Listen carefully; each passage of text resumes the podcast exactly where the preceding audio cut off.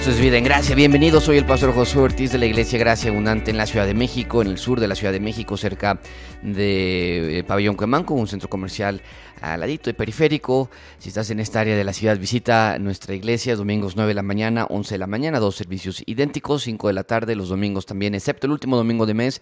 Si tienes, sitio, si tienes acceso a internet, visita nuestro sitio graciascdmx.com y también puedes descargar nuestra aplicación en tu mercado de aplicaciones en tu dispositivo móvil, gracias CDMX. Envíame un correo a pastor.graciascdmx.com y eh, visita, eh, haz, haz, uso de nuestros recursos que ponemos a tu alcance visitando nuestro sitio de internet y nuestra aplicación y puedes tener acceso a muchas de las cosas que estamos ahí recomendando. También visita mi nuevo sitio de internet, josueortiz.org. Ah, de nuevo es josueortiz.org.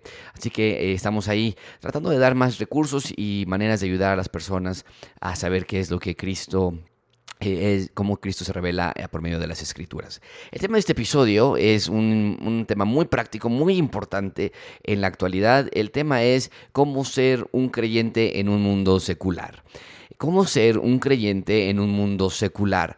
En otras palabras, estamos hablando de cristianos que trabajan en, en lugares, en bancos, doctores, abogados, en construcción, en amas de casa, en fin, y cómo podemos conectar la realidad del cristianismo con, nuestra, con nuestras actividades diarias, con nuestras tareas diarias, cómo podemos hacer esa conexión sin que lleguemos a parecer personas raras, ermitaños, extraños y que la gente nos vea y, y piense algo de nosotros que no es correcto. Entonces, ¿cómo podemos hacer esa conexión? Este episodio se trata de eso. Tengo cuatro diferentes, perdón, cinco diferentes consejos de cómo poder hacer esa conexión práctica, real, bíblica, orgánica, natural.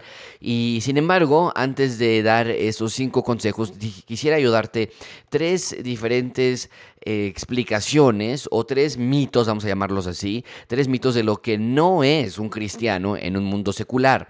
Hay algunas personas tal vez que hayamos crecido pensando que esto es lo que es ser un cristiano en la escuela, en la preparatoria, en la universidad, en la maestría, en el trabajo, con los amigos, y, y no son versiones bíblicas, no son versiones correctas. Déjame darte las versiones incorrectas de un cristiano viviendo en un mundo secular. Es esta. Número uno, el cristiano que es cristiano porque siempre está en la iglesia Entonces hay clase para jóvenes y hay clase para adultos y clase para mujeres y clase para hombres. Hay mujeres, hay clases para matrimonios, hay clases para solteros, hay clases para, eh, en fin, eh, una infinidad de actividades que hay en la iglesia y que eh, crecimos pensando, el cristiano siempre está en la iglesia. Llego de trabajar y vámonos, vamos a la iglesia. Es, fin de semana, vámonos, vamos a estar ahí en la iglesia. Es martes por la mañana, las mujeres van a sus clases. Es sábado por la mañana, los hombres van a, su clase. tenemos esa ideología de que el cristiano siempre está en la iglesia. Y llegamos a pensar entonces que la diferencia entre mi compañero de trabajo y yo es que él durante los días que yo estoy en la iglesia, él está haciendo otras cosas. Y generalmente decimos está haciendo cosas malas, ¿no? Eh, ahora, déjame hacer una nota aquí. No estoy diciendo que es incorrecto asistir a ciertas clases que tu iglesia pueda estar ofreciendo. Aquí en Gracia Abundante tenemos la clase del instituto, Bíblico los jueves por la noche, tenemos eh, de, de pronto alguna clase de membresía los sábados, los jóvenes se reúnen de vez en cuando, eh, eh, es, es, es, presente, no estoy diciendo que sea incorrecto, nota, estoy, estoy diciendo que la noción de que tú pienses que lo único que eh, te, diferencia entre, entre tu amigo y tú es que tú siempre estás en la iglesia, tú siempre estás aprendiendo. Y lo único que eso provoca es que haya una ideología de que pensemos que el creyente debe estar en la iglesia todo el tiempo. Y es una, es una versión eh, incompleta del cristianismo porque, pues, bueno, o sea, ¿hasta cuántas clases debo aprender yo? ¿Hasta cuántos sábados tengo que estar yo aquí para poder entonces aplicarlo en mi vida diaria? Eh, no, no existe un límite, no existe una fecha de, saben que ya, ya, ya aprendieron, ya estamos en el nivel 3 de discipulado, ya pasamos por nivel 1 básico, ya pasamos por el nivel intermedio, ya ustedes han terminado el avanzado, ahora vayan y sean eh, cristianos en sus hogares, en sus casas. Pero cuando hay ese tipo de ideología de que todos los sábados tenemos que estar allí, o todos los viernes, o todos los jueves, en fin, eh, puedes llegar a pensar que entonces la diferencia entre tú y tus compañeros de trabajo, de escuela, es que tú siempre estás en la iglesia Número dos, el cristiano, incorrectamente llegamos a pensar la diferencia entre nosotros y, nuestros amigos o la manera en que vivimos en este mundo secular es el que, que el cristiano solamente hace cosas cristianas. Eh, nada más escucha eh, clases cristianas, no escucha podcast de ninguna otra cosa, eh, nada más lee libros cristianos, no escucha, no lee ningún otro libro, nada más va a reuniones cristianas, nada más va a, eventos cristianos, nada más ve películas cristianas, nada más come en restaurantes cristianos, casi casi. Y la realidad es, no, es, no es así. Vamos a hablar un momento acerca de la diferencia, pero esta es una versión incorrecta del cristianismo y, y, de cómo conectamos nuestro mundo secular. Entonces, cuando ves esta, esta realidad de desde este lente, te es muy complicado ir a trabajar. Te es muy complicado decir no a ciertas invitaciones. ¿Por qué? Porque tienes en tu mente que nada más puedes hacer cosas cristianas. Y en esencia un cristiano sigue a Cristo y obviamente hay una diferencia en su vida con otras personas, pero vamos a estudiar un poquito más cuáles son las implicaciones reales de esta premisa, de esta realidad en nuestras vidas prácticas. Y en tercer lugar, una versión incorrecta del cristianismo es que el cristiano solamente tiene amigos cristianos. No tengas amigos nadie más, no invites a nadie más, no hables con nadie más que no sea cristiano. Y de hecho, que no sea nada más de tu propia iglesia, porque de otras iglesias, pues quién sabe cómo andarán. Y esas son inversiones incorrectas del cristianismo. Vuelvo a apuntar, no estoy diciendo del todo que un cristiano puede tener amigos de cualquier clase y que puedes tener cualquier clase de amigos de otras iglesias. Hay iglesias que no son, que no son compagibles con lo que nosotros creemos y es adecuado que tengamos una diferencia y una, una distancia. No estoy hablando en generalidad, estoy nada más diciendo que en ciertas ocasiones que llegamos a creer que las únicas relaciones sociales que podemos tener es con creyentes y vemos que Cristo por lo menos no lo hizo así en su ministerio, vemos también que otros eh, eh, apóstoles del Señor Jesucristo y enviados del Señor Jesucristo no lo hicieron así. Bien, entonces, ¿qué significa ser un creyente en un mundo secular? ¿Cómo podemos ser un creyente activo, espiritual, real, y al mismo tiempo ir a trabajar, ir con tus amigos, salir a eventos, eh, estar en una realidad de la vida que estamos aquí en la tierra. déjame darte cinco consejos. Número uno, mantén en mente que tienes que ser la sal de la tierra.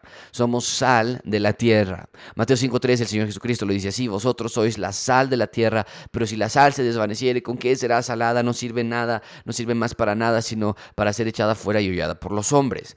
El Señor Jesucristo no está diciendo que debemos de eh, hacer una burbuja o que debemos de aislarnos del mundo entero. De hecho, es lo que oró, es, lo contrario a lo que el Señor Jesucristo oró en, en Juan 17, ¿no es cierto? No te pido que los saques del mundo, más que los guardes del mal. Entonces, eh, la realidad del creyente en un mundo secular es que en donde quiera que tú estés, recuerda Mantén en tu, en tu corazón, en tu mente, que eres la sal de la tierra. Si tú no vas a estar en esos lugares, si tú no vas a estar salando tu empleo, salando tu trabajo, salando tu escuela, salando tus familiares inconversos, salando en tus reuniones con personas inconversas, entonces, ¿con qué va a ser salada la tierra? Y la, la sal principalmente en este versículo hace referencia a la conservación de aquellas cosas que se pueden echar a perder. La sal se pone en aquellos alimentos, en, ese entonces no había refrigeradores ni mucho menos, se ponía la sal en alimentos para que no se echaran a perder.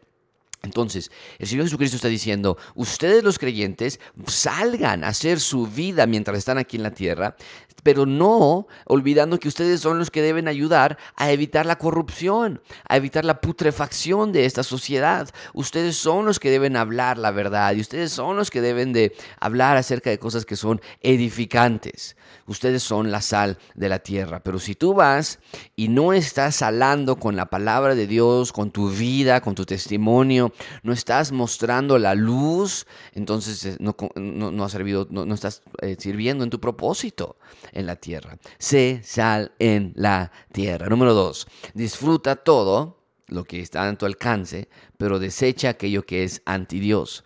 ¿Qué significa esto? No podemos, no podemos decir, sabes que no voy a ver ya la televisión, no voy a escuchar nada en la radio, no voy a hablar con ninguna persona. No. De hecho, la, idea es eh, que, podamos disfrutar las cosas que están aquí en la tierra, que podamos disfrutar de la música, que podamos disfrutar del arte, que podamos disfrutar de las conversaciones con otros individuos, pero siempre desechando aquello que es anti Dios. Pablo lo dice así en 2 Tesalonicenses 5:19. Dice, no apaguen al espíritu Es decir, hay una posibilidad para el creyente de, por nuestro estilo de vida, apagar la obra del Espíritu Santo que está en nosotros. Dice, no menosprecien las profecías, es decir, no ignoren la, instrucción, no ignoren la enseñanza, no ignoren lo que los profetas han hablado de antaño. Y, y versículo 21 dice, examinadlo todo y retened lo bueno. En otras palabras, hay cosas que podemos escuchar hay conversaciones que podemos tener, hay películas que podemos ver, que no necesariamente tienen que ser cristianas, pero dice Pablo, retengan lo bueno y, antes de que nosotros podamos decir, ah, perfecto, porque esto es bueno para mí y hay una, hay una oportunidad de libertinaje, puedo tomar lo que yo quiera, puedo hacer lo que yo quiera, puedo escuchar lo que yo quiera, dice Pablo, sí, pero absténganse de toda especie de mal.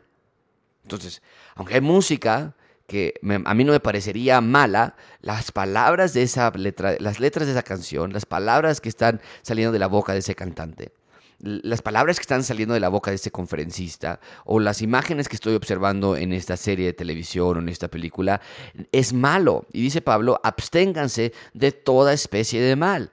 Entonces, voy a examinar todo lo que tengo en mi frente, enfrente de mí, pero nada más voy a aceptar aquello que no sea anti Dios, que no sea malo. Si hay alguna música y una canción que es neutral, que es eh, que no tal vez está hablando acerca de Dios, pero que es que no está haciendo algo anti Dios, está hablando del amor entre el esposo y la esposa, o es una, es una música clásica, o es una película de diversión, de entretenimiento. Dice Pablo, examinen todo, solamente retengan aquello que es bueno aquello que no sea malo, que no sea anti Dios.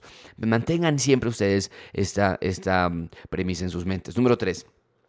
Eh, ¿Cómo podemos ser un creyente en un mundo secular? Haciendo aquello que me edifica espiritualmente y déjame tal vez reacomodarlo, haciendo solamente aquello que me edifica espiritualmente. 1 Corintios 10, 23, Pablo lo dice así, todo me es lícito, pero no todo conviene. Todo me es lícito, pero no todo edifica. Eso sucede mucho en bodas o en 15 años o en lugares. Oye, ¿qué pasa cuando voy allí? ¿Puedo, puedo, puedo bailar con ellos? ¿Puedo tomar con ellos? ¿No me voy a emborrachar? ¿Puedo hacer eso? Dice Pablo, hey, no todo nos conviene no todo nos edifica. Y eso es algo que tú tendrás que pedir a Dios que te dé sabiduría, que te dé entendimiento, que te dé, que te dé prudencia. Pero sabes que, déjame decirte una cosa. Si, eres una persona espiritualmente, eh, verdaderamente hijo de Dios, en tu corazón ya está la respuesta. Solamente estamos buscando a veces eh, maneras de justificar nuestras acciones, porque queremos, queremos no ser la sal de la tierra, queremos ser como ellos, queremos no ser cosas distintas a ellos, queremos divertirnos como ellos se divierten, y sin embargo Dios nos dice, hey, todo lo puedes hacer, pero sabes, no todo te conviene, no todo edifica. Hay cuestiones de gran riesgo que vas a tomar tú, como ejemplo a tus hijos, como ejemplo a los que están alrededor tuyo, en tu testimonio, como ejemplo cuando les digas, oye, quiero ir a la iglesia, y te voy a decir, eh, me estás invitando a tu iglesia, oye, pero ¿cómo te pusiste eh, en la boda de fulanito el, sábado pasado? y así fuiste a la iglesia oye, pero ¿cómo estuviste ahí eh, eh, haciendo este tipo de cosas eh, en, los 15 años de, hace, de, hace un par de semanas? ¿Así quieres que vaya a tu iglesia? Todo me es lícito, no todo conviene, todo me es lícito, pero no todo edifica. Número cuatro, esto es muy importante, muy, muy importante, porque de otra manera vas a terminar en un legalismo. Si no tienes este número 4 en siendo como un creyente secular en el mundo, si no tienes este principio que voy a darte, entonces vas a terminar siendo una persona legalista, una persona nada más religiosa. Que entonces, ah, ah, ok, perfecto, no, Josué ya me dijo, entonces, sabes que yo ya no voy a salir con nadie, no voy a hablar nada, nada más voy a tomar pura agua simple, de todos los tiempos, no voy a salir nada, puros himnos, eh, nada, nada, todo, todo tiempo Biblia, todo el tiempo Biblia. E, eso es religiosidad. Eso es lo que Pablo nos dice. Y ese es el cuarto principio que es necesario que tú lo memorices. Haz todo por amor a Cristo. Nunca, nunca de otra manera. Haz, haz todo por amor si no vas a ir a una reunión, si no vas a tomar algo, si no vas a ver esa película, si no vas a escuchar a este cantante, tiene que ser por amor. No lo puedes hacer por obligación, no lo puedes hacer porque si no Dios me va a castigar, no lo puedes hacer porque no, es que me conviene para que Dios me bendiga, no lo puedes hacer porque no es que me da miedo que alguien me vea y si me van a ver que, que salí de esta reunión y si alguien se entera, no, no, mejor ya no voy. Tiene que ser por amor a Cristo. Escuche lo que dice Romanos 12.9, el amor sea sin fingimiento, no fingimiento fingido, no, no escondido detrás de una, sabes que lo voy a hacer porque, porque amo a Dios, pero realmente es porque tienes miedo, porque te da temor, porque te da vergüenza. No, tiene que ser, dice Pablo, el amor sea sin fingimiento. Entonces, dice Pablo, aborreced lo malo y seguir lo bueno. Pero no podemos decir, sí, sí, sí, yo, yo quiero aborrecer lo malo, porque todo esto es malo, es el pecado y no lo quiero. Ey, ey, ey, tiene que ser a base de un amor, sin fingimiento a Cristo. Nada más entonces vas a poder seguir lo bueno. No, por supuesto que yo no voy a engañar a mi esposa. Pero por supuesto que no. Pero no es porque me voy a aguantar las ganas. No es porque si no me van a regañar o porque hay que vergüenza si mis hijos se enteran. No, no, el problema que voy a meter y el divorcio y si se entera. No, qué, qué, flojera. No, yo no voy a engañar a mi esposa. Eso no es aborrecer lo bueno, seguirlo. Aborrecer lo malo, seguir lo bueno. Eso es, eso es religiosidad nada más. Es una persona, entre comillas, moral. Pero si tu amor es sin fingimiento, tú vas a decir, junto con José, ¿cómo voy a pecar contra Dios y contra mi esposa? ¿No? Contra mis hijos. Pero principalmente, ¿cómo voy a pecar contra Dios? ¿Cómo voy a ir y tomarme eso que me están ofreciendo y pecar contra Dios de esa manera? Es, es, un amor especial a mi Salvador. Por supuesto que voy a aborrecer lo malo y voy a seguir lo bueno. Pero si no llega, lleva ese amor, entonces no va a ser correcto. Vas a terminar más bien amargado porque toda tu vida nadie te dejó tomar eso. Nadie te dejó engañar a tu esposa. Nadie te dejó ir a esas fiestas. Y, y vas a terminar amargado. Vas a terminar viviendo una vida cristiana que tú vas a pensar que va a ser una prisión. Y no es una prisión. La vida cristiana es totalmente lo contrario. Y en último lugar, déjame darte el último punto que es muy, muy importante. ¿Cómo puedes ser un cristiano secular cuando vas a la escuela, cuando vas al trabajo, cuando te invitan a reuniones? ¿Qué hago cuando me están invitando a tomar, pastor? ¿Qué hago cuando me están invitando a, probar esta droga? ¿Qué hago cuando me están invitando a, besarme con, una persona que ni conozco? ¿Qué hago cuando me están mandando fotos? ¿Cuando me están pidiendo fotos? ¿Qué hago? ¿Qué hago? Dice, escuché este principio, sé ciudadano del reino de Dios. Marcos 1.15, el Señor Jesucristo vino y predicaba, el reino de Dios se ha acercado, arrepentidos y creen en el Evangelio, el reino ya se ha inaugurado, ya estamos en el reino de Dios, entonces vive como un ciudadano del reino de Dios. Esa fotografía, esa bebida, esa droga, esa, ese, ese adulterio no es parte de la ciudadanía del reino de Dios, entonces no lo hagas porque ya eres un ciudadano del reino de Dios, actúa como un ciudadano del reino de Dios. Es ridículo la idea de que en el cielo, cuando me muera voy a ir al cielo, cuando esté en el cielo, cuando llegue al cielo, cuando, ah, ya por fin se acabe todo esto, ya esté en el cielo. Es ridículo pensar esa idea y entonces divorciar la realidad de que estamos aquí ahora. Es como decir entonces, no, pues cuando llegue al cielo ya voy a adorar a Dios, ahora sí. Cuando llegue al cielo, ahora sí ya voy a tener un cuerpo perfecto y ahora sí voy a, a hacer todo lo que se supone que tenía que haber estado haciendo aquí en la tierra. Dice Pablo, por supuesto supuesto que no. Para mí el vivir es Cristo y el morir es ganancia. Mientras estoy aquí en la tierra es Cristo. Y cuando ya muera es una ganancia porque ya voy a estar con Él para siempre. Pero no es eh, eh, el vivir aquí, pues es ni modo, es estoy aquí mientras y ya cuando muera ya, ya estoy ahí con Cristo, ¿no? No, por supuesto que no. El reino es aquí, es ahora y cuando tú tienes esa realidad vas a poder entender lo que Filipenses 3:20 le, recibieron. Pablo dice a los filipenses, nuestra ciudadanía está en los cielos de donde también esperamos al Salvador al Señor Jesucristo. Por eso yo no actúo como ustedes actúan, amigos. Por eso yo no hago lo que ustedes hacen. Sin embargo, no es manera de, aislarme, no es manera de alejarme. Soy la sal de la tierra. Puedo participar en ciertas cosas, en ciertas cosas no, no es edificante. Eh, puedo hacer ciertas cosas, estas cosas no, porque es amor a Cristo. Puedo, puedo ir a ciertos lugares, pero no voy a apagar al Espíritu. Voy a examinarlo todo, voy a retener lo bueno, voy a abstenerme toda clase de mal. Así soy un ciudadano del reino de Dios. No estoy siendo raro, no estoy siendo religioso, no estoy siendo elitista, no estoy siendo eh, legalista, estoy siendo un ciudadano del reino de Dios porque el reino ya es aquí y es ahora. Esa es la manera en que un ciudadano del reino de Dios vive en un ambiente secular, sin ser religioso, sin ser ermitaño, sino siendo una verdadera sal, siendo un verdadero eh, hombre y mujer que desecha aquello que es anti Dios, siendo aquella, haciendo cosas, aquellas cosas que me edifican espiritualmente, haciéndolo por amor y, sabiendo que ya soy un ciudadano del reino de Dios, entonces tengo que actuar como tal, es, esa es mi identidad en Cristo. Así que piensa en estas cosas, envíame un mensaje a pastor medita en esas realidades, sé un ciudadano del reino de Dios en tu trabajo, en tu preparatoria, en tu primaria, en la secundaria, en el lugar donde estés, en el Uber, en cualquier lugar de donde vayas, sé un verdadero ciudadano del reino de Dios. Muchas gracias. Hasta pronto.